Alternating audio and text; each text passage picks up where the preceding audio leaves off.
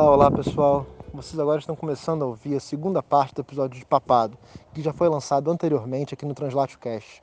Então, fique agora com a continuação da nossa conversa com João Charrone e Leandro Rust. Até logo, pessoal. Gente, fantástico o que vocês estão trazendo aqui para gente. É, agradeço mais uma vez a participação de vocês, está sendo bem bacana poder ouvir vocês dois aqui. Né? E vocês agora estão trazendo para a gente uma série de exemplos históricos que vão ressaltando justamente algo que a gente já vinha é, discutindo, né? a historicidade dessa instituição, a historicidade do papado. Né? E aí, nesse sentido, eu queria abrir para vocês né, um pouquinho mais de, de tempo para a gente tentar enfatizar é, essa, essas transformações, né? É, para a gente tentar enfatizar como é que teve avanços e retrocessos, digamos assim. Né? Então, pedir para vocês comentarem é, alguns episódios da alta, da baixa média que expressem ao mesmo tempo, por um lado, entre aspas, uma força e uma fraqueza do papado é, no Ocidente medieval. É, Eduardo, eu, rapaz, eu vou assumir um comportamento aqui um tanto quanto deselegante. Já te peço desculpas de antemão, porque eu vou me apropriar da sua pergunta para algo que é de um interesse que eu acho importante, tá? Não vou me furtar a pergunta, não vou fugir a pergunta, mas eu vou fazer um pouco esse papel de alguém que busca repensar a pergunta, porque Eduardo, eu acho essa pergunta fascinante e muito provavelmente uma das coisas mais importantes que nós podemos confrontar, e eu queria insistir nesse verbo, eu estou escolhendo a dedo, uma das coisas mais fascinantes que nós podemos confrontar quando se trata do papado medieval. Primeiro, por que, que a pergunta é fascinante? Porque ela toca no que talvez seja o comportamento mais característico da historiografia. É claro, esse comportamento ocorre com muitos graus, com muitas nuances, ele ocorre de maneiras muito diferentes, então não é um comportamento homogêneo, e o que nós chamamos de historiografia também não é esse grande bloco unitário que muitas vezes nós damos a entender. Né? As historiografias são plurais, formam uma exuberante fauna de interpretações, digamos assim mas frequentemente, nesses mais diversos graus e colorações e assim por diante, a historiografia nos leva a esse pensamento, né, a ponto de nós ficarmos periodicizando o papado em termos de força e de fraqueza. Ou eu posso colocar isso nos termos mais frequentes, em termos de estabilidade de crises do papado. Quase sempre é isso. Mas é um raciocínio calcado nessa chave que você coloca. Então, a sua pergunta nos coloca diante de uma abordagem que pensa nesses termos, papado forte versus papado fraco, mas que muitas vezes não dá a transparência do pressuposto, que é disso que se trata. Muitas vezes vai investindo isso com uma outra narrativa. Isso é um papado em termos de estabilidade, ou é o apogeu do papado, alternado com períodos de crise. E aí parece que a história do papado, se você observar bem, Mudam-se os sujeitos, muda-se o sotaque, muda-se a vestimenta, a ambientação, mas é fundamentalmente a mesma história. É uma gangorra sem fim. É um zigue-zague de interpretações entre a centralização e a fragmentação. Aliás, esse é um problema da história política. Né? O papado sai encaixotado da história política como um todo, mas eu estou no limite aqui de devagar. Então, deixa eu voltar para o trilho do meu raciocínio. Essa é uma pergunta que espelha a historiografia, talvez mais do que a historiografia gostaria de admitir. E essa pergunta é fascinante porque ela nos dá o que pensar, e é aqui que eu começo a me apropriar conscientemente da pergunta, porque eu vou usá-la para ilustrar o que eu disse lá na minha primeira fala, do quanto o papado é indissociável de um problema historiográfico. Porque, Eduardo, eu acho que essa pergunta ela tem não uma, nem duas, ela tem três camadas de pressupostos. Olha só como isso pode ser produtivo pensar dessa maneira. Se nós explicamos o papado em termos de forte e fraco, e, de novo, quem nos estiver ouvindo aqui, não acho que esse raciocínio é simplista, não. Esse raciocínio ele está no âmago de uma série de formulações sofisticadas. No fundo, a gente está falando de estabilidade, de ascensão, de institucionalização, de centralização versus crise, derrocada, decadência, conciliarismo, fragmentação. No fundo, é disso que a gente está discutindo. Mas, primeiro, se há força e se há fraqueza, ou nesses outros pares que eu fui tentando elencar aqui, isto pressupõe antagonismo. É o primeiro pressuposto que não fica claro. E a gente precisa denotar isso. Significa explicar a história a partir do antagonismo. Não há nada de óbvio nem de natural nisso. Nós podemos discutir a história de muitas maneiras. O antagonismo é uma chave possível, com a qual, particularmente, eu concordo muito. Eu acho que é um bom ponto de partida.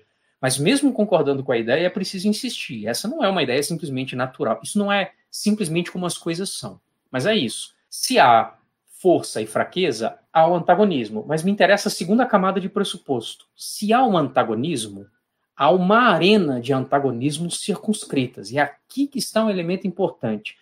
Quando eu falo em forte e fraco, frequentemente eu não estou deixando isso explícito, mas eu estou situando o papado dentro de uma arena, de um campo de relações políticas que já está muito claramente definido na minha mente, mas que talvez não tenha sido enunciado. E é aqui, Eduardo, que esse conceito vira especificamente o pão com manteiga dos historiadores. Porque o, o papado frequentemente é um objeto modulado, vou me arriscar a dizer, emoldurado por um campo de antagonismos que não muda, ou que raramente muda. Frequentemente, nós pensamos o papado como um campo de antagonismos políticos. Nós temos uma grande dificuldade para pensar um papado como um campo de antagonismos sociais, por exemplo. A nossa imagem é de que o papado é fundamentalmente um problema do Estado, da história do Estado. Então, quando que a igreja começou a assumir as feições típicas do Império Romano?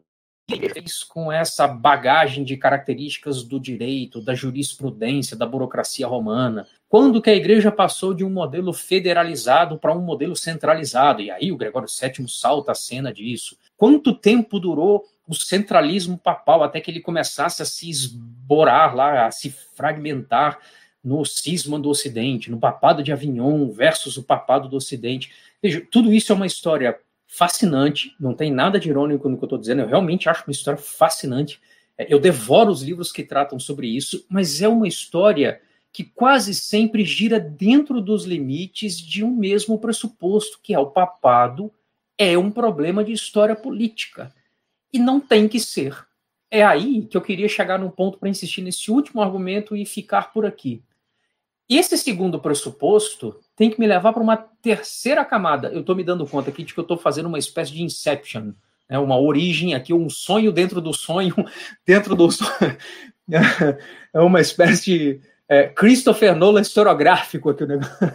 Mas o, a última camada de sonho nessa história, o pressuposto dentro do pressuposto do pressuposto, é a pergunta que para mim efetivamente importa, que é quem recortou esse campo historiográfico como aquilo que define o papado.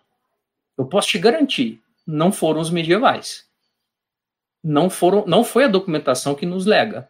É aqui que eu queria insistir para ilustrar a ideia. É aqui que a gente percebe o quanto a historiografia constrói o objeto. Ela não simplesmente explora o objeto.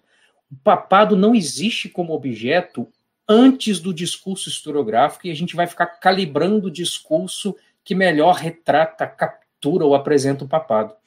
O discurso historiográfico nos diz o que é o papado, nos diz onde enxergar o papado, e esse é um desses casos. Então, Eduardo, eu estou cometendo a tremenda deselegância de não te responder objetivamente. Então, assim, quem está nos ouvindo percebeu que eu não fui aqui para episódios para dizer quando é forte, quando é fraco, mas porque eu acho que a pergunta é uma pepita de ouro. Eu acho que ela é um elemento fascinante para nós confrontarmos a questão que torna esse exercício produtivo. E é isso é, pensar a história do papado tendo essas preocupações como prioridade, e é o que nós fazemos, é o que tem sido feito. Mas pensar dessa maneira é, na prática, conformar, conformar o papado a uma certa filosofia da história, que tem como premissa isso. O papado é, antes de tudo, um problema político. Nós temos grande dificuldade de pensar um papado como um problema social, Apesar do que foi feito, por exemplo, em termos de história cultural, história das mentalidades, nós temos uma grande dificuldade de pensar o papado como um problema de história cultural também. Quase sempre um estereótipo de que o papado entra como uma autoridade normativa. E pronto. É disso que se trata. Então, eu acho que essa é uma pergunta que as respostas para elas precisam confrontar o que os historiadores definem como ponto de partida. E muitas vezes a gente precisa fazer a pergunta: será que eu estou sentenciado a esse ponto de partida? Será que eu não posso começar de uma outra maneira? Será que eu não posso repensar as premissas? Ou seja, no final das contas, deixa eu encerrar dessa maneira. Será que forte e fraco é, são categorias é, adequadas para nós capturarmos um olhar extenso do papado medieval? É, é claro que a gente diz coisas muito úteis e produtivas com essas categorias, mas será que a gente faz jus, por exemplo, à complexidade do objeto, à abrangência do objeto? Será que os desafios históricos, os impasses, as contradições não se dão também de outras maneiras, de outras formas? Então, eu acho que é mais em jogo nessa pergunta. Talvez ela possa ser um, algo para nos lembrar disso, sim. Há muito por se fazer na história do papado. Muito. Sobretudo quando nós nos damos conta do quanto essa história muitas vezes é pressionada, é restringida por essas premissas historiográficas. Acho que é muito bacana, né, a gente pensar nesses conceitos, né, nesses antagonismos, como o Leandro colocou, né, e relativizar também né, esses conceitos de avanços e de progressos, de estabilidades e de crise, né. É, como eu disse, né, alguns acontecimentos dentro dessa, para completar apenas pegando carona, né, dessas sentenças todas nessa em toda em todo esse formular teórico que o Leandro nos deu, né? Alguns acontecimentos foram que contribuíram ou não para a expansão do Papa, que vão contribuir ou não, entre aspas, para esse declínio, para esse avanço da autoridade do papado, são acidentais, a gente não pode desconsiderar isso. E, e uma outra relativação, complementando também aí um pouco de tudo que o Leandro disse, é que alguns eventos que numa primeira ordem podem ser positivas ou negativas, vão repercutir, vão desdobrar, vão causar efeitos a médio e a longo prazo que podem contrabalancear essa, é, é, esse primeiro olhar que vai ali qualificar como positivo, como negativo, contribuindo para estabilizar um elemento de crise. A gente pode citar N exemplos, N exemplos que vão, vão mostrar que conforme os anos, os séculos vão, as décadas os séculos vão caminhando, determinado evento que a princípio causou, por exemplo, sei lá, declínio da autoridade papal, é, vai se constatar como um elemento de força para o papado posteriormente, ou vice-versa, de passagem. Né? E, e, reforço aqui, né, a gente tem que combater essa ideia de entender o papado como biografia do Papa, né, de entender o papado como uma organização unitária, é porque isso esconde, como o Leandro bem disse, né, que o papado ele é um lugar de disputa interna, né, e na pergunta anterior, fundamentalmente falando, né, e, e, muitas vezes essas disputas internas não aparecem dentro da história contada, dessa historiografia do papado. É, eu vou destacar aqui, tentando responder a, a pergunta que o Eduardo nos fez, é, de uma primeira disputa é, em, pelo trono, entre aspas, de Pedro, né, que vai se dar ali na passagem do século V para o século VI, entre é, o, o Símaco e o Lourenço essa, essa primeira divisão, essa primeira cisão interna, ela, ela vai ser um reflexo de que, das N outras cisões internas que vai ter dentro do papado. Forma-se, formulou-se aqui duas facções, duas correntes, né? uma delas tentando escapar, sempre um escapar limitado aqui, né? tentando fugir um pouco desse controle do Império Romano, ou seja, de Bizâncio, e uma segunda corrente tentando se acomodar ali dentro do, do governo imperial, né, dentro, do, dentro de Bizâncio.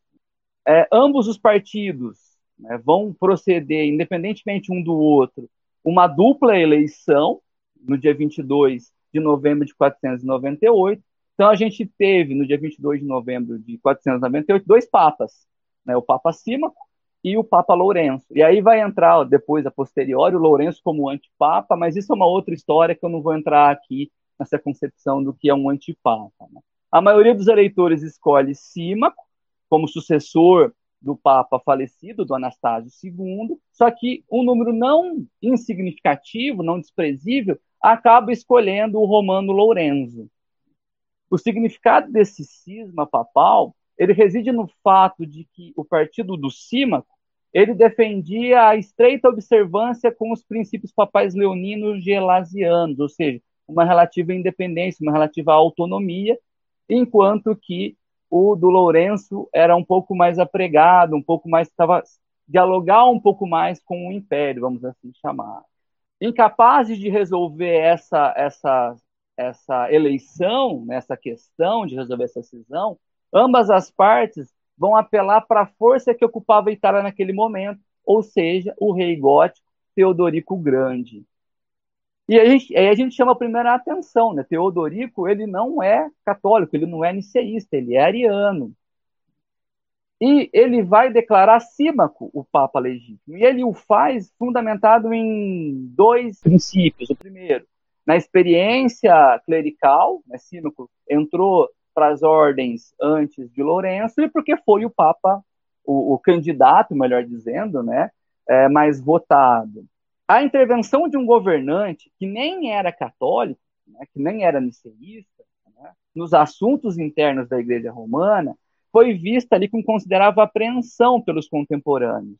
Contudo, os apoiadores de Lorenzo, fundamentalmente composto aqui por, pela manobreza romana conservadora, levantou aí como um despeito né, uma série de acusações contra Símaco. E para solucionar essas acusações, Teodorico, o Grande, Teodorico o Ariano, convoca um concílio. Então, um dos primeiros concílios aqui convocados por um mero rei para tentar investigar as acusações. O sínodo termina inocentando o Símaco e atribui aí ao Símaco a responsabilidade de ser o Papa, né? Mas tudo isso aqui porque é onde eu quero chegar, na verdade. Né? Esse sínodo, esse cisma, essa cisão papal, estimulou, por consequência, uma série de falsificações que até então era desconhecida, numa escala, pelo menos até então desconhecida para aquela época. São as chamadas falsificações simaquianas. E aí eu não estou dizendo diretamente ou explicitamente que o Papa tivesse envolvido. Né? Se resume, em tese, em quatro escritos em quatro documentos apócrifos. Os objetivos desses, dessas falsificações eram produzir supostos casos para apoiar que o procedimento dos adeptos do Símaco, em particular, é que a posição de que o bispo de Roma não poderia ser julgado por ninguém, nem pelos próprios bispos. Isso é muito importante, porque é, é, isso vai ser um elemento que vai ser utilizado lá na frente, né? E uma segunda justificativa foi para realizar o sínodo, um sínodo, um novo concílio em Roma, que vai exatamente dar aí essa ideia de que o, o Papa ele não pode ser julgado por ninguém. Né? Uma das falsificações, né, é, só para a gente ter um exemplo, para não ficar aqui só no, no que aconteceu, né, é, afirmava que um, houve um concílio convocado pelo Papa Silvestre, e nesse concílio participou o recém-batizado Constantino, e ali decretou-se vários decretos, e aí eu chamo atenção para um em particular, abrindo aspas aqui, né? Ninguém pode julgar a primeira sé, que distribui a legítima justiça a todos, nem o imperador, nem todo o clero, nem reis, nem o povo pode julgar o juiz supremo. Isso, né, então, como já antecipei, essas falsificações simaquianas vão exercer aqui uma influência muito poderosa porque ela trata de tópicos que estão diretamente vinculadas aos interesses do papado. Essa, essa concepção criada a partir dessas falsificações simaquianas vão aparecer depois em diversos conjuntos de direito canônicos. Então, a, a ideia de que a primeira sé, a sé apostólica, ela não pode ser julgada por ninguém, mostra de forma muito persuasiva o quão claramente esse falsificador havia compreendido a noção de soberania pessoal do Papa. Ou seja, o Papa ele não tinha recebido o poder daqueles que os elegeram. O poder, então, automaticamente, se o poder não vem daqueles que o elegem, eles não têm autoridade para tirá-lo. Ou seja, o papado está criando aqui, a partir disso, uma propriedade própria. E aí, aonde a gente vai sentir isso, até então uma falsificação, aonde a gente vai sentir isso de verdade? a gente vai sentir isso de verdade lá no século VIII, lá com Leão III. O Leão III ele foi atacado por, por nobrezas, ele corre lá para os francos, os francos o ajudam, e aí é feito supostamente uma grande reunião, supostamente um julgamento, mas a gente não pode afirmar categoricamente que foi um julgamento, que estava o Carlos Magno, é, a nobreza romana, os bispos de alto escalão isso em Roma, né, na Basílica de São Pedro. Supostamente o Papa Leão III tinha sido acusado de algumas acusações, entre elas adultério e perjúrio. Ali no dia 23 de dezembro, é uma data muito sugestiva, 23 de dezembro, ele faz um juramento solene, né, chamado de purgatio per sacramento, e ali ele nega todos os crimes toda, e todas as acusações.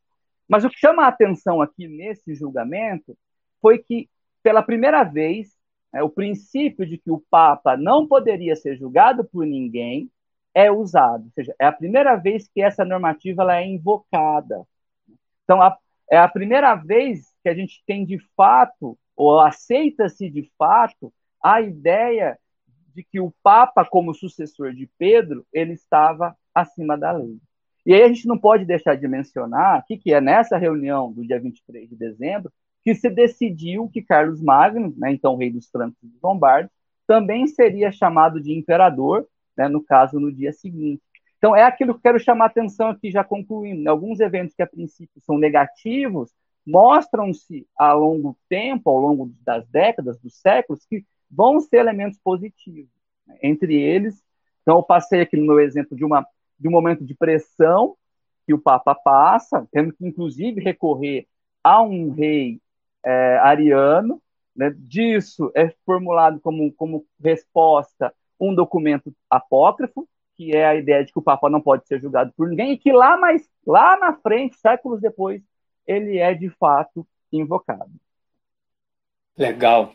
Eu acho que talvez eu esteja um pouco aqui estimulado pela fala do João. Eu queria ainda voltar para essa pergunta até porque eu também confesso aqui para vocês que eu acabei ficando com a sensação de ter ficado em dívida com o nosso ouvinte, né? E eu estou um pouco longe de ser um, um, Lannister, mas eu pago as minhas dívidas, né? E pelo menos assim, assim eu tento manter.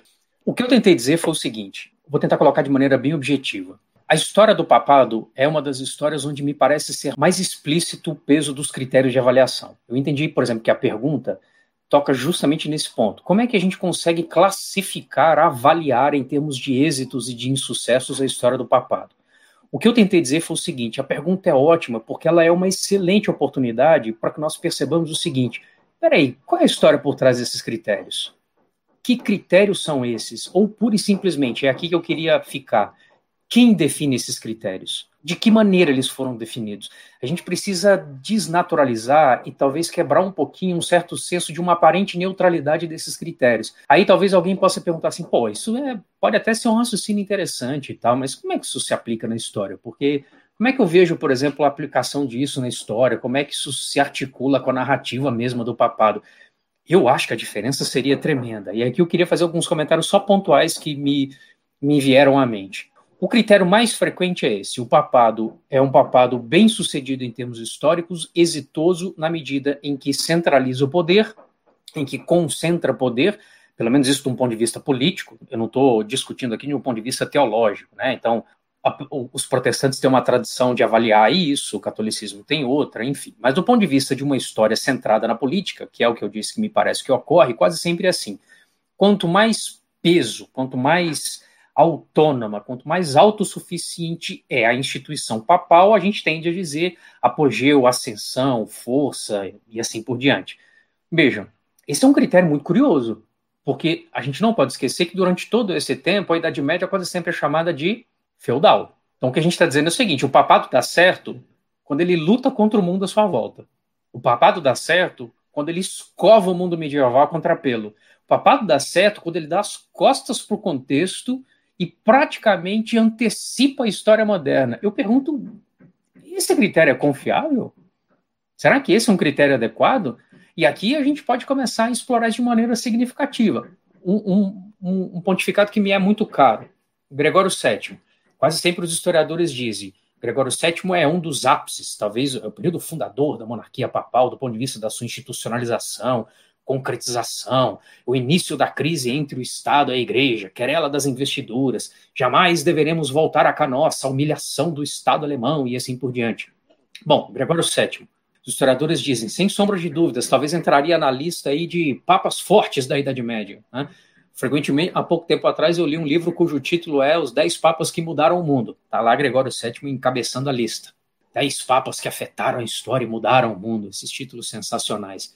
Eu pergunto, para quem? Porque se você observar é, de maneira detalhada, o final do pontificado do Gregório VII é uma crise que mergulha a Igreja Romana num período de turbulências, de desestruturação material e de desorganização institucional, no qual a Igreja Romana demora meses para conseguir realizar a eleição de um sucessor, um procedimento institucional que se considera básico do ponto de vista da autorreprodução da instituição. Veja, e tanto os historiadores sabem que o pontificado de Gregório VII é um tremendo desafio para ser classificado como um período forte da igreja, que a gente costuma dar uma volta quase contrafactual a esse problema. Gregório VII morre expulso de Roma, exilado, amargurado, se dizendo amei a justiça, odiei a iniquidade, por isso morro no exílio. Assim, é, é, era um papa que não conseguiu manter controle sobre a sua própria igreja. Então, é, tem uma série de indicadores, e, de novo, passam-se meses e anos para que um outro papa, que se colocava como sucessor de Gregório VII, conseguisse voltar a ter controle de Roma. E isso é Urbano II somente mais de 10 anos depois da morte de Gregório VII. Então, é um período de turbulência, de desestabilização e de desestruturação material da Igreja Romana contundente. Tanto os historiadores sabem que esse é um período complicado, nós sabemos que esse é um período complicado para falar em força, que a gente costuma fazer um raciocínio quase contrafactual. Gregório foi derrotado politicamente, mas venceu no plano das ideias. Suas ideias triunfariam na história e Gregório VII seria o mentor de Urbano II, um mentor de um Inocêncio III. Gregório VII mostraria o que é possível de acontecer para a igreja. O que, que eu estou fazendo aqui? Estou dizendo que esse raciocínio é descabido, não faz sentido? Não, não estou dizendo isso. Só estou dizendo para o seguinte: note que essa é uma concepção idealista de história. É uma concepção que diz o que importa na história são as ideias. É a ideia que molda a sociedade, é a ideia que molda a história, não há problema nenhum nessa escrita da história. Ela não é deslegítima ou ilegítima. É, a única coisa que eu estou dizendo é note, esse é um critério formulado por historiadores. Não é algo que nos chega da fonte que é dado de maneira instantânea. Ah, mas então o que você está dizendo? Que tudo é relativo, todos os pontos de vista são relativos, então não tem como eu ter certeza se o papado está em crise ou se o papado é forte? Tem. É, essa certeza não é uma certeza absoluta e universal. Essa é uma certeza que responde a um critério, e um critério é uma escolha. Então, é no mínimo importante ser transparente e explícito com a escolha. Vamos para o século X, eu estou terminando esse raciocínio. Vamos para o século X, pornocracia papal, uma expressão consagrada na historiografia. Os papas todos completamente entregues a um lamaçal de escândalos romanos e a cronistas dizendo que damas são estupradas na Basílica de São Pedro. O Papa chega às raias de oferecer todo o patrimônio de São Pedro só para que uma dama romana se deite com ele. E os papas são assassinados, pontificados curtíssimos. Nós temos aí dezenas de papas, às vezes em 20, 30 anos, né? pouco mais até. Então, papas que são estrangulados, papas que morrem envenenados, papas que arrancam globos oculares de cardeais dentro da igreja romana. Alguém vai me perguntar: bom, Leandro, como é que isso não é uma crise? Como é que você pode dizer que isso é relativo? Eu te diria: então você está dizendo para mim que a trajetória biográfica é a medida suficiente do que importa na história? Se os indivíduos morrem rapidamente, isso te dá a medida da política? Porque eu diria, lembre-se, esse mesmo papado, entre aspas, por favor, pornocrático, é o mesmo papado que é protagonista da expansão do monasticismo de Cluny, por exemplo. É o mesmo papado que avaliza uma série de êxitos e de autonomias patrimoniais da igreja ao longo da Europa. Nós vamos esquecer disso agora? Nós vamos esquecer toda a dimensão de política senhorial para encaixotar isso tudo dentro da biografia desses homens, como João já disse? Ah, papado de Avignon e papado de Roma, a seta dividida. Como que isso não é uma crise? Eu não estou dizendo que as coisas são ou não são crise. Eu estou dizendo, elas são segundo um ponto de vista. O ponto de vista importa. Ah, se há um medieval protestando contra um papado, uma Catarina de Siena ou um São Bernardo de Claraval. Ora, eles não estão simplesmente protestando porque o papado é um fracasso histórico, porque o papado está descendo a ladeira, caindo no precipício da história. Isso é um discurso interessado, de um ponto de vista, muito provavelmente com uma estratégia retórica aguçada. Então é isso, a gente precisa. Não há nada que nos impeça, não há nenhuma censura. Eu não queria de forma nenhuma passar a impressão de que eu estou aqui erguendo um anátema, não posso deixar escapar a ironia da linguagem, que eu estou erguendo um anátema para a gente falar em papados fortes e papados fracos. A única coisa que eu estou dizendo é nós precisamos ser transparentes e deixar claro que o critério que determina essa seleção faz parte do que nós somos capazes de enxergar no objeto ele é também o que nós entendemos ser o papado. O critério é parte dessa história. Então, a gente não pode imaginar que o critério é apenas uma lente de observação da história. O critério precisa ser explicitado, colocado em, em, em, de maneira clara no primeiro plano da narrativa. Era só isso. Valeu, pessoal.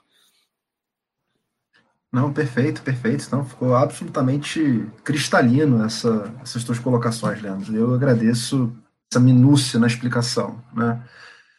Enfim, mas eu queria então propor aqui uma, uma outra reflexão é, para vocês, que é uma coisa que me parece é, na, na, historiografia, uma coisa que é um, um, pouco lateral, digamos assim, que não é exatamente o, o, primeiro plano da maioria das narrativas sobre a história do papado, né, que é a relação do papado com, com o Bizâncio, com o Oriente. É, e queria pedir para vocês aqui, de maneira muito, muito singela, é, dar para a gente um, um, breve panorama de, de, como era essa relação, de como ela se transforma. É, o, o, Leandro tinha comentado há, algum tempo atrás é, da, da questão do Justiniano, que usa das novelas como um discurso para, na verdade, sub, é, é, subjugar Roma. Então, queria só é, pedir para vocês explorarem um pouco mais essa temática que acaba sendo tão deixada de lado é bacana, né, a gente pegar aqui o, o Justiniano, né, ou como as ações elas vão muito de acordo com os interesses. O, o Justiniano ele, ele de fato outorga ali a autoridade, reconhece a autoridade de Roma para evidentemente justificar, para ganhar apoio dentro de Roma para fazer essa reconquista, né? Então ele tinha que de alguma maneira se envolver com laços da identidade romana propriamente dita, né? Então ele, ele faz essa esse aceno para os italiotas, né? Para aqueles aquele pro mundo romano ocidental. Mas é bacana a gente pensar também que ele, o Justiniano, e vou ficar só no Justiniano aqui por uma questão de tempo, né?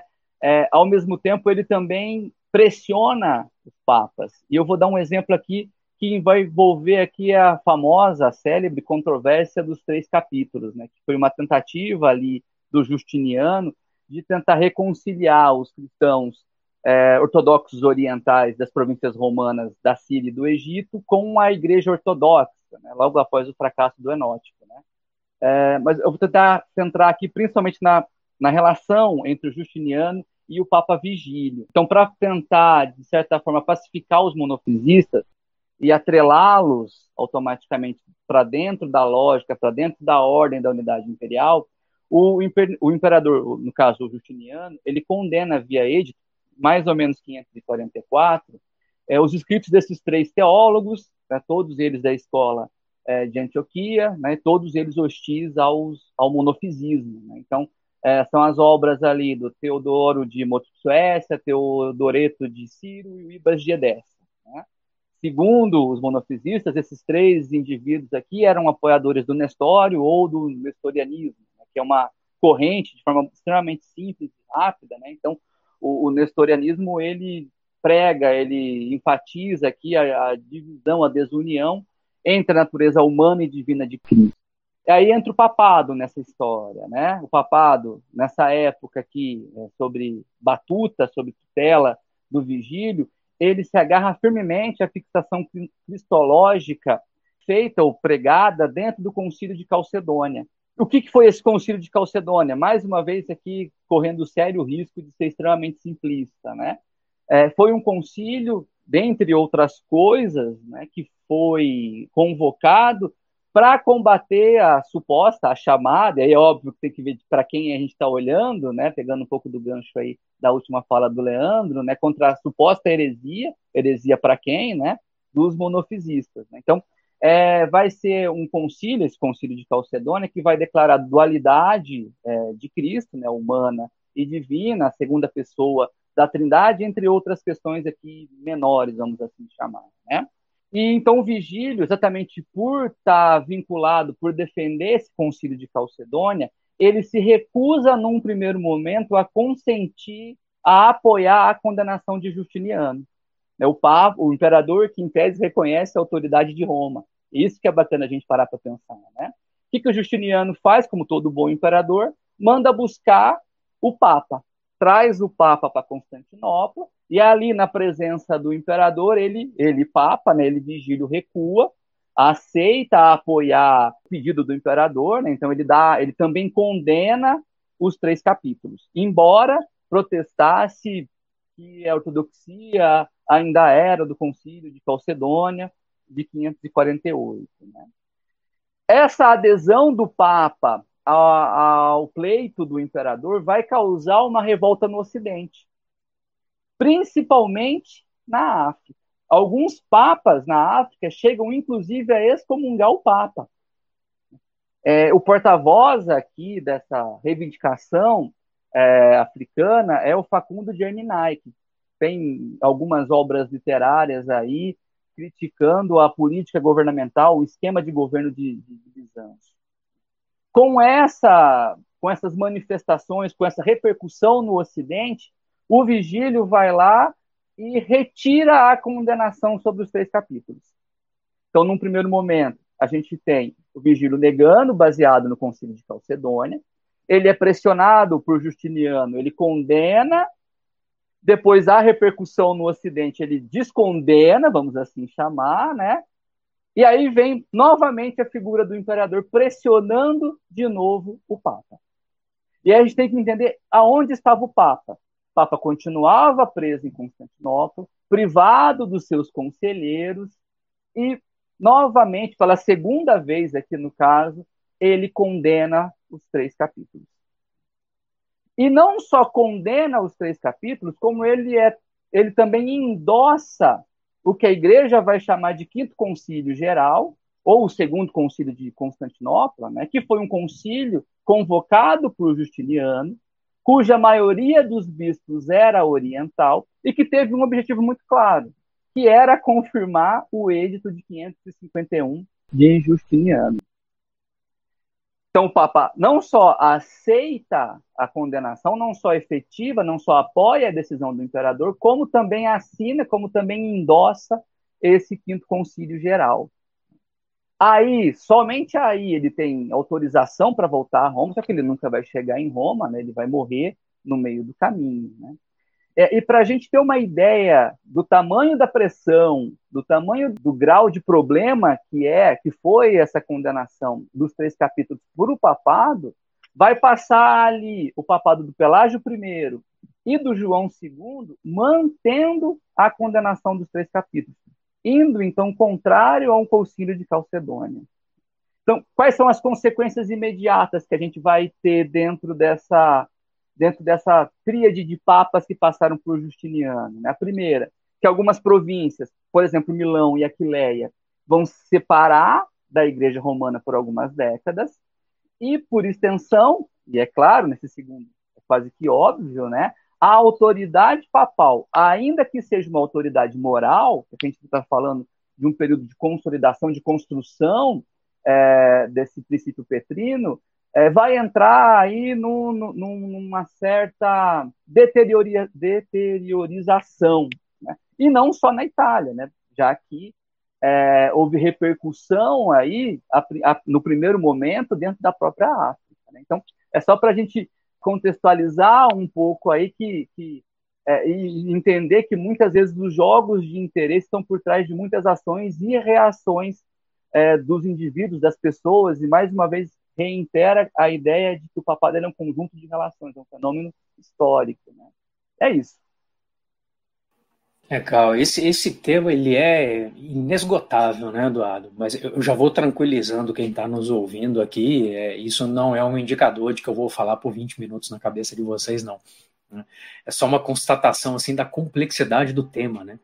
É, eu acho que num caso como esse, a gente escolhe um pouco a batalha que vai travar, né? Então, assim, é, eu vou travar uma batalha até para tentar é, acrescentar um pouquinho, né? Me juntar aí à fala do João, eu vou travar uma batalha num outro terreno. Né? Eu vou pensar em termos bem sintéticos. Eu vou me arriscar aqui a responder a sua pergunta de maneira bem genérica mesmo, com uma abordagem que seria o meu. Vou me arriscar aqui a dizer qual seria, em linhas gerais, o que eu entendo ser princípios recorrentes da relação entre o papado e Bizâncio para a Idade Média como um todo. Né?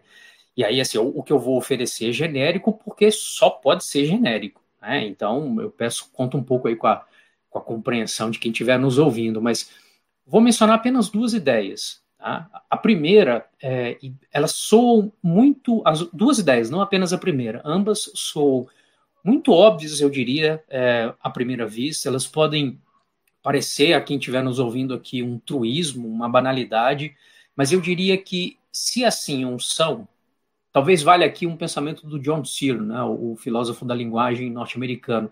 Ele dizia que, segundo ele, toda filosofia tinha que começar de maneira ingênua, não necessariamente terminar de maneira ingênua, mas começar de maneira ingênua.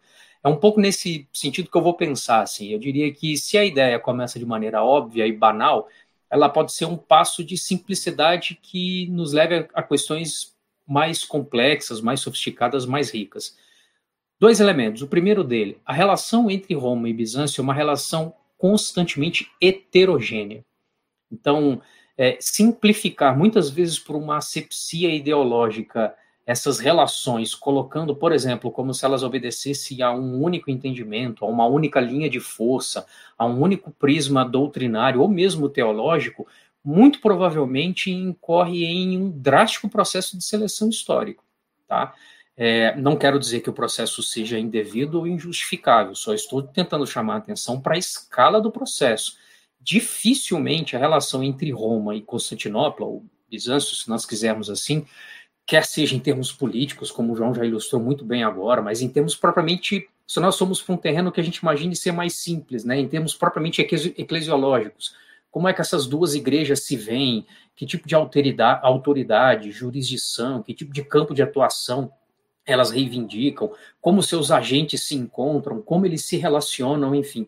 Se a gente ficar nesse plano e imaginar que a gente pode solucionar isso com uma resposta relativamente homogênea, eu diria que nós estamos correndo um grande risco de simplificação histórica.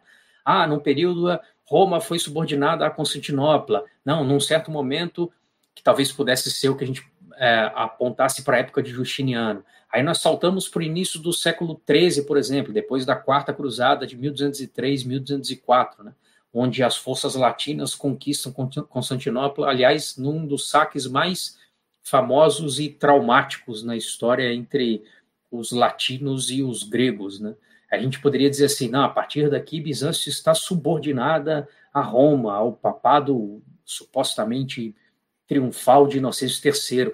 Enfim, não vou alongar os exemplos, mas se nós ficarmos pensando e alternando contextos de subordinação com ao mesmo tempo de imposição ou de concorrência e de consenso, de pacto entre eles, eu diria que muito provavelmente nós estamos fazendo esse drástico processo seletivo. O que eu quero dizer, portanto, é que nós é relativamente simples, é relativamente fácil nós encontrarmos no mesmo contexto a Igreja de Roma em relações de franco antagonismo com Constantinopla, em termos eclesiásticos, políticos, ideológicos, enfim, e ao mesmo tempo numa certa relação de tolerância ou de distensão ou mesmo de complementariedade de esforços em outros campos, em outros assuntos.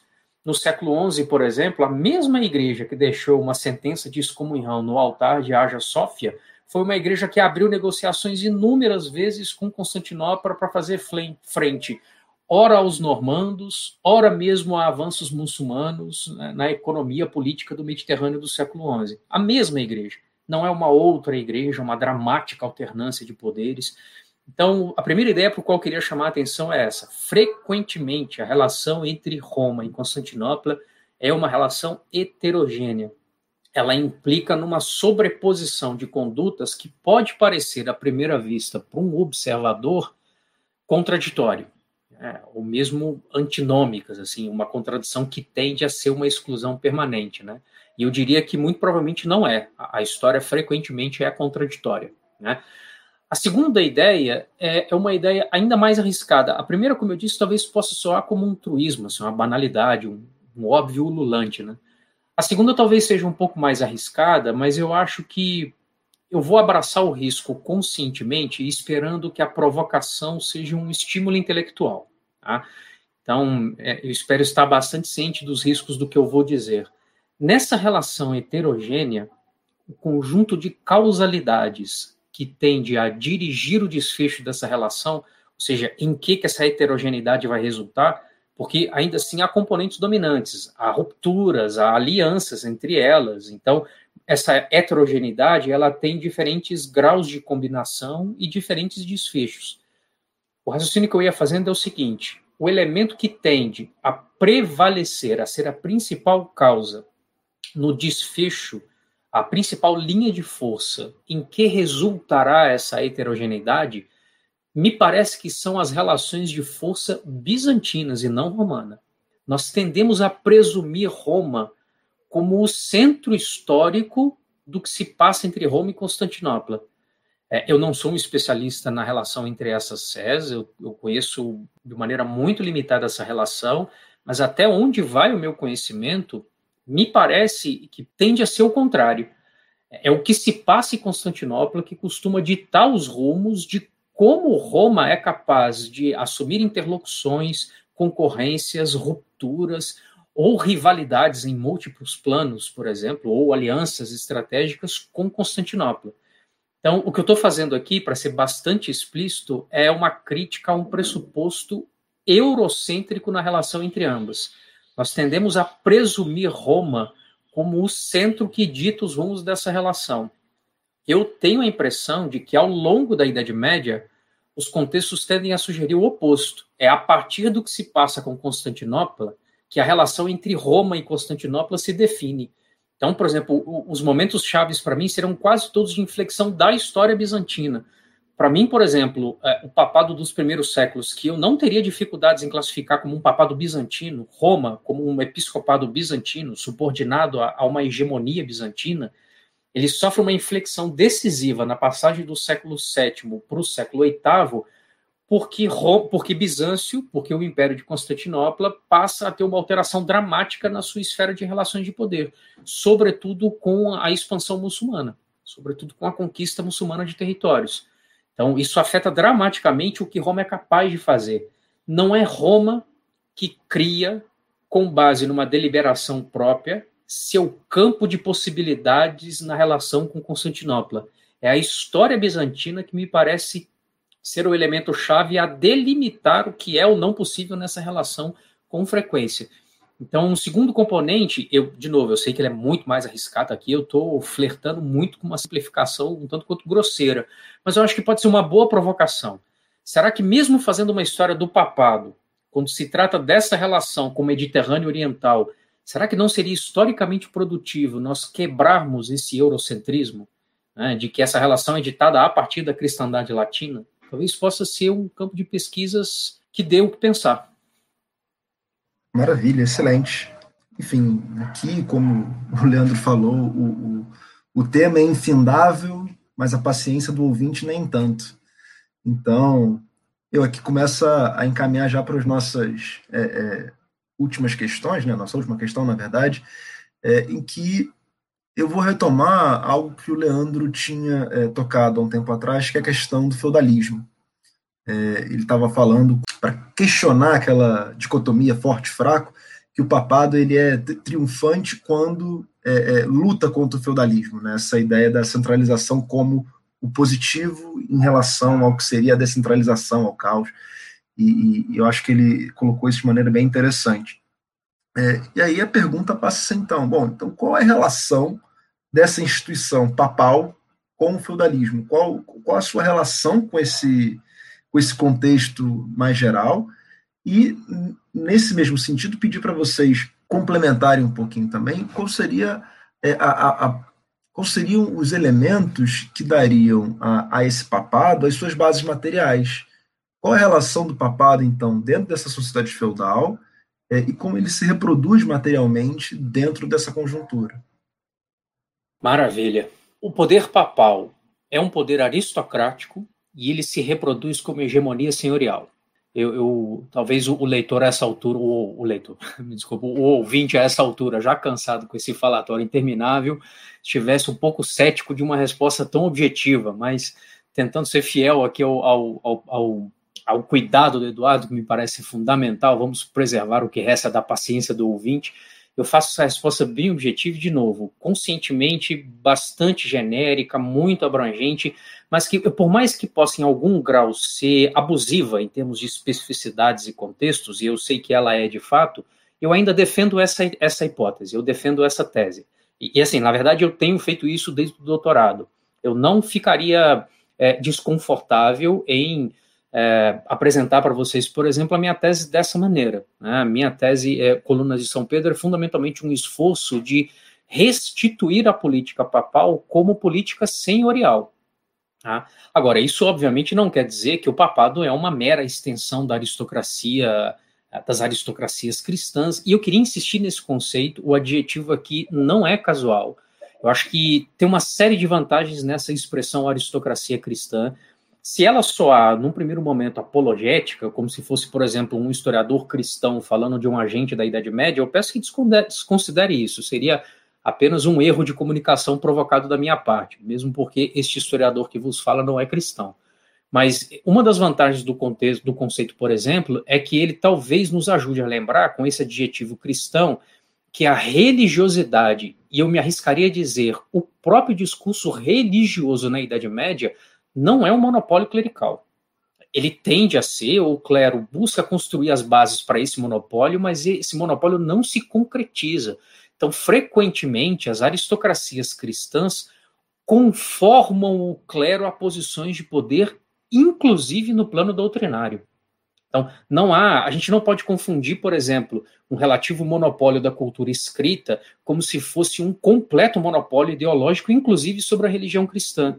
Frequentemente, deixa eu colocar dessa forma talvez um pouquinho mais direta, Frequentemente, a aristocracia enquadra o clero na Idade Média. E eu não quero dizer com isso apenas em termos econômicos ou jurídicos, ou com o uso da violência, como costumava acontecer, mas eu quero dizer, inclusive, em termos de espiritualidade, em termos de estruturação da igreja, em termos de eclesiologia e até mesmo em termos de posicionamento teológico. Tá? Bom, mas uma vez reconhecida a vantagem dessa expressão, como eu ia dizendo, eu não quero dizer com isso, ao afirmar que o papado, no meu entendimento, é um poder senhorial, então, para mim, Eduardo, no limite, a pergunta não é como o papado se relaciona com o feudalismo. Porque essa pergunta, para mim, implicaria, num primeiro momento, considerar que o papado não é feudal. Ele está fora do feudalismo. Então, assim, a, a pergunta é quais talvez sejam as singularidades do papado feudal, né, do papado como elemento feudal. É claro, ao dizer que o papado é feudal, isso não é um resumo do papado medieval. Como eu disse para vocês, eu particularmente enxergo um papado bizantino, um papado que eu tendo a, a definir como um papado republicano, que para mim vai de finais do século VII até o início do século X. É um papado que se identifica como república, república cristiana, não como monarquia papal, uma outra lógica, mas o papado de meados do século X até pelo menos o século XIII, que é o meu período de estudos, eu o identifico como, uma, como parte da aristocracia cristã. Como tal, ele está mesclado num universo de conflitos é, interclassistas, né, dentro da classe. Essa aristocracia não é um grupo homogêneo, é uma série de disputas entre elas. Há grupos, alas, facções aristocráticas. Esse é um elemento muito importante para o papado porque frequentemente o papado é um poder é, que carece de inserção econômica senhorial. O papado é um poder senhorial que enfrenta uma série de obstáculos para ser um poder senhorial, senhorial bem sucedido. Né? E aqui eu uso o critério que eu coloquei para vocês, tendo explicitado qual é a premissa, né? Assim, eu, a margem de sucesso do papado para mim é o quanto ele se afirma como um típico poder da Idade Média ser aristocrático senhorial. Mas é isso, o papado, no meu entendimento, pelo menos uma boa parte, uma parcela robusta da história do papado, é um poder aristocrático. Então, os papas, o clero romano, eles precisam ser pensados como parte da aristocracia cristã. Se a gente não quiser colocar dessa maneira, no mínimo eu defendo o princípio sociológico. O papado não pode ser visto como uma instituição acima da sociedade. O papado está subordinado, ele pertence ao mundo medieval, ele não é o grande enxadrista do mundo medieval, ele não é o grande arquiteto do mundo medieval. O papado não é uma força demiúrgica que para, paira sobre a Idade Média, é, tratando reis e aristocratas e assim por diante como grandes peças num tabuleiro histórico. Essas imagens são muito mais frequentemente propagandísticas em muitos níveis do que necessariamente historiográficas. O princípio fundamental para mim é restituir o papado como parte da, das dinâmicas da sociedade medieval, que, ao meu ver, implicam no predomínio do poder aristocrático. E se reproduz como hegemonia senhorial, então o discurso religioso frequentemente está entrelaçado com estratégias de inserção, de controle do trabalho camponês, com é, expansão e diversificação das cadeias de exploração rural. Né? É, é por isso que é, é, frequente o tensionamento com os espaços urbanos, inclusive com a expansão de movimentos heréticos, né, ou considerados heréticos por parte do papado. Mas nesse último ponto, para não me estender muito, ao meu ver, pelo menos do período que vai de meados do século XI ao início do século XIII, o papado é um poder aristocrático que enfrenta obstáculos um tanto quanto extraordinários para ser um poder senhorial estabelecido. Ele enfrenta obstáculos para se manter como poder aristocrático. E é por isso que frequentemente ele se lança atos que são de fato historicamente inéditos. Isso, ao meu ver, por exemplo, perpassa inclusive a história das cruzadas.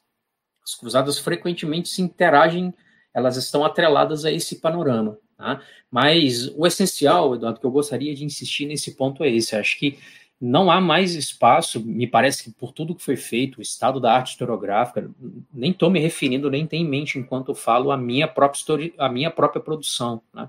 Tem em mente o que eu percebo no momento de estado da arte historiográfica. Eu acho que atualmente não há mais espaço para essa imagem que opõe o papado à sociedade medieval. Essa é uma imagem muito esquemática, né? e a gente precisa restituir o papado ao tecido social medieval. O papado não é maior que a sociedade medieval, ele é parte da sociedade medieval. No meu entendimento, significa pensar em grande medida o papado como um poder aristocrático que se reproduz da, das formas de exploração e dominação tipicamente senhoriais. Ele não é necessariamente inovador nesse ponto, mas que, porque enfrenta obstáculos muito específicos, tende a se lançar a ações radicais e por isso inovadoras inovadoras não por um gênio histórico, inovadoras pela força da necessidade. Frequentemente, o papado é uma igreja que não consegue controlar suas próprias terras, seu próprio patrimônio. Ele precisa de estratégias ousadas, arriscadas, para reverter carências senhoriais elementares, muitas vezes básicas mesmo. Tá? Mas, em linhas gerais, é o, é o entendimento que eu tenho do tema. Acho que o, o, Leandro foi extremamente feliz e sobra muito pouco para dizer, né? Para o que eu vou dizer aqui vai ser muito mais como complemento, né? Eu também entendo que o papado ele é um poder senhorial. Né? Eu acho que a grosso modo é óbvio que isso não significa que sejam as únicas divisões possíveis. Né? Eu acho que pelo menos a, pelo menos de maneira extremamente sintética, extremamente generalista, há duas aristocracias, né? Uma aristocracia clerical e uma aristocracia laica, o que não significa, como o Leandro já enfatizou, que a forma de extração de renda sejam diferentes. Ela é fundamentalmente igual. Né? A forma de extrair renda ela é a mesma. Enfim, então é, a gente está lidando com uma instituição cujo o poder tem base senhorial. A gente não pode negar essa afirmação, né?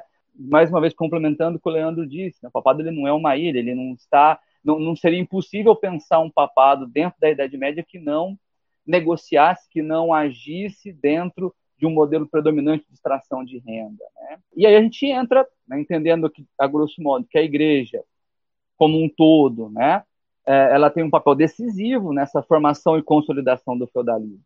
Além de grande proprietária de terra, o qual o papado também o é, especificamente falando, né, isso não significa que dentro desse papel tenha sido algo fácil, não inconteste, né? Ela de alguma maneira estrutura essa percepção de mundo dos homens e das mulheres, né, medievais. Né? Quando a gente pensa na Alta Idade Média, a gente tem que destacar que a Igreja ela é a instituição que escapou, evidentemente, devido ao seu entre aspas saber, a sua cultura, né, evidente fazendo isso via sínteses, via adaptações, é, as inúmeras mudanças que vão acontecer dentro da Europa, né? principalmente a partir do século V. Né? Mas, para além desse poder de síntese, de adaptação cultural, a gente também tem que acrescentar uma outra característica que faz da igreja especial, né? especificamente quando a gente pensa na Idade Média Central, é, quando ela se torna esse referencial de poder. Né? Seja, ela possui uma estrutura fortemente hierarquizada, ainda que estejamos falando de igrejas, né? ainda que estejamos falando de facções dentro dessa igreja.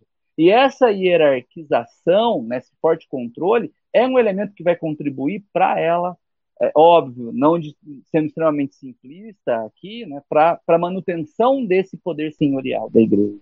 Né? Então, essa divisão, a grosso modo, né, entre alto clero e baixo clero, sendo alto clero composto ali por membros dessa nobreza que vão exercer cargos de direção, fundamentalmente falando, né? E o baixo clero, que é composto ali por pessoas originárias de classes mais baixas, mais pobres, né? Então, o que, a igreja faz? Ela consegue atrair, que é um pouco que o Leandro disse, né?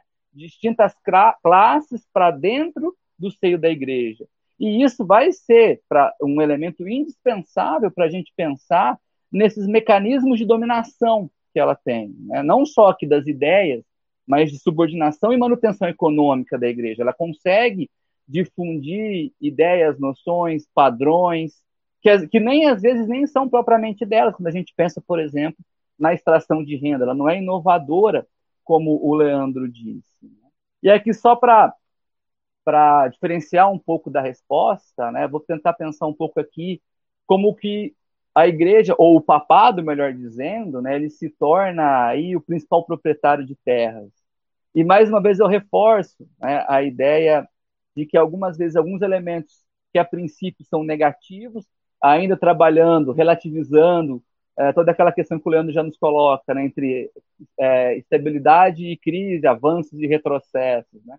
Às vezes, no primeiro olhar, isso parece ser ruim, mas a longo prazo acaba sendo algo positivo para a igreja. Eu penso, por exemplo, lá no século VI, quando a Península Itálica ela é invadida pelos lombardos. O primeiro povo, de fato, antagonista aos bizantinos, né, já que Teodorico e os godos eram relativamente parceiros. Né. É, essa entrada, essa invasão dos lombardos é, na Península Itálica forçou duas coisas, a, a grosso modo, que nos interessam aqui. A primeira é, Justiniano leva o exarcado para Ravenna, deixando Roma isolada, Roma sozinha na mão do Papa. E em segundo, para tentar resolver um pouco as questões, é, o, o, imperador ele acaba dando autoridade maior aos bispos, entre eles o Papa. Então o Papa começa com essa invasão é, dos lombardos a gerir um território enorme.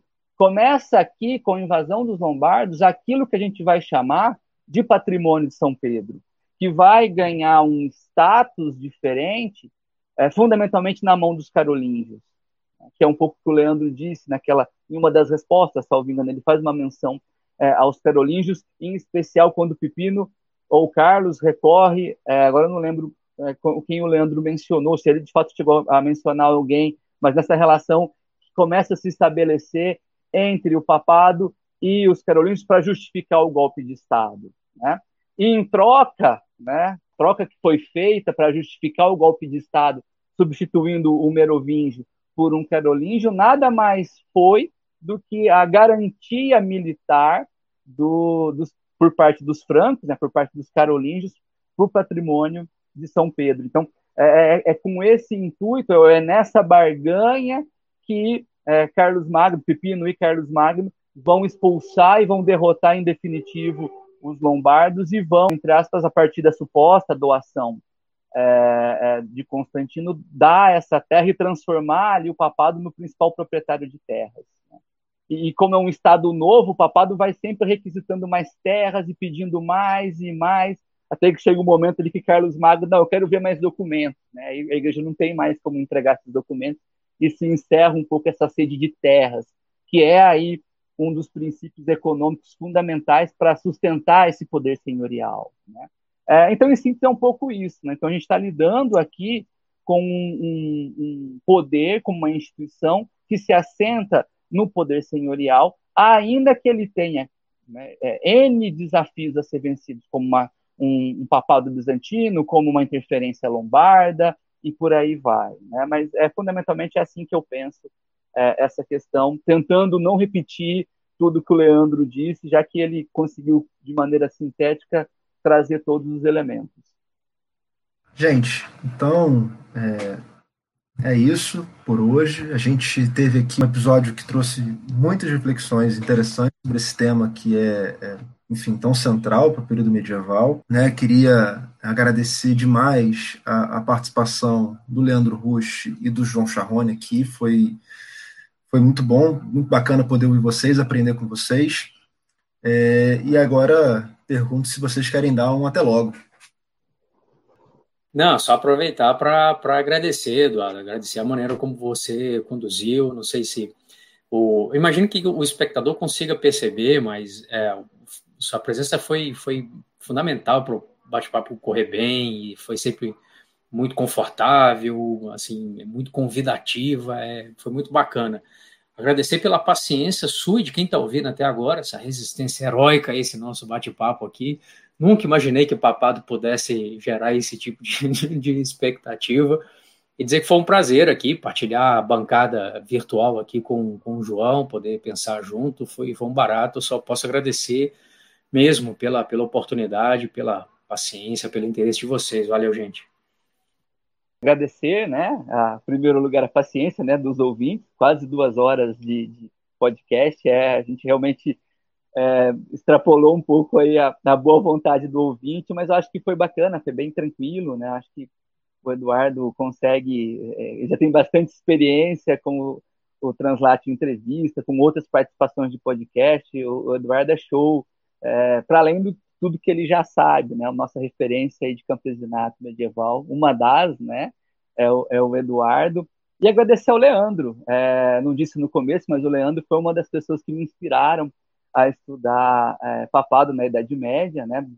É óbvio que a gente lida com períodos diferentes, mas a tese dele me ajudou muito, me inspirou muito naquele período que você está ali terminando o mestrado, fica meio perdido e, e hoje está é, ter tido essa oportunidade de estar tá discutindo papado com ele é, é uma coisa assim que, que é, é monstro. A gente está do lado aqui de um cara aí que tem tudo para ser aí a, a, ponta de lança na história medieval do Brasil, né? Na meia geração aí, ele sabe que, que o Leandro é, ia falar foda, mas acho que ficaria complicado para os ouvintes, mas enfim, né? Já foi. É, valeu, gente, obrigado e desculpa aí a, a, a demora toda e a paciência de vocês. Gente, então é isso. O Charrone acabou de desmonetizar o vídeo, o, o áudio, né?